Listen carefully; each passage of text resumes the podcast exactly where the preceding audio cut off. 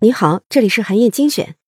你是不是注意过呀？孩子们都爱模仿身边人的表情和动作，比如妈妈使劲搬东西的时候，习惯咬着下嘴唇，尽管这个动作不必要，也被孩子学去了。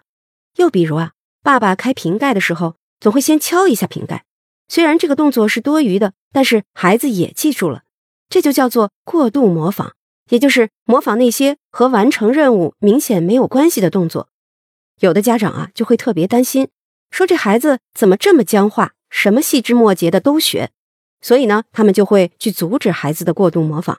但是，过度模仿真的不好吗？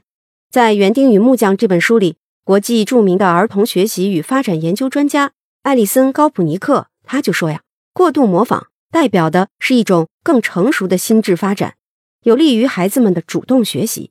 家长只需要根据情况适当的引导一下就好。不必过度担心。从认知方面来说呢，过度模仿是孩子们在进行因果推理的时候，为了尽可能保证自己模仿的动作能够产生某个结果，所以啊，就记住了模仿对象的所有动作，即使这个动作不是关键的，他们仍然会认为这些动作可能会与结果的出现有关。这种能力啊，就是孩子心智更成熟的一种标志。从社交方面来说呢，过度模仿。是因为孩子有社交的需求，他们希望自己可以和他人一样，也就是服从一种群体规范，所以呢，他们会把模仿对象的所有行为细节和风格都通通学会。当模仿对象是专家或者权威的时候，这种对群体规范的服从就会表现得更加明显。比如，孩子学爸爸开瓶盖，也一定要加上那个不必要的敲击瓶盖的动作，就是因为在孩子看来，爸爸就是开瓶盖的专家和权威。所以，他要模仿爸爸的每一个细节动作。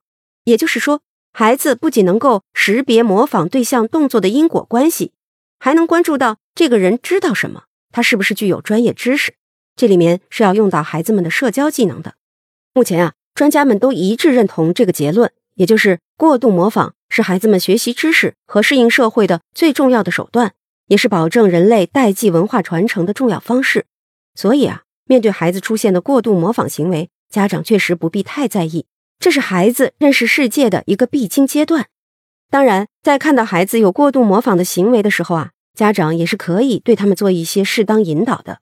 比如说，你可以进行夸奖和鼓励，肯定孩子的模仿能力；你也可以鼓励他们去主动发现模仿过程当中哪些动作是必须的，哪些动作是多余的，帮助他们优化自己。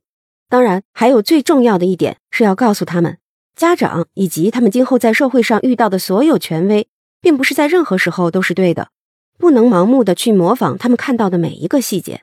随着年龄慢慢的增长啊，他们一定要学会从一个过度模仿者，渐渐的变成一个创造者。好，以上啊就是我为你分享的内容。我在阅读资料里为你准备了本期音频的金句卡片，欢迎你保存和转发。更欢迎你在评论区留言，分享你的精彩观点。韩燕精选，明天见。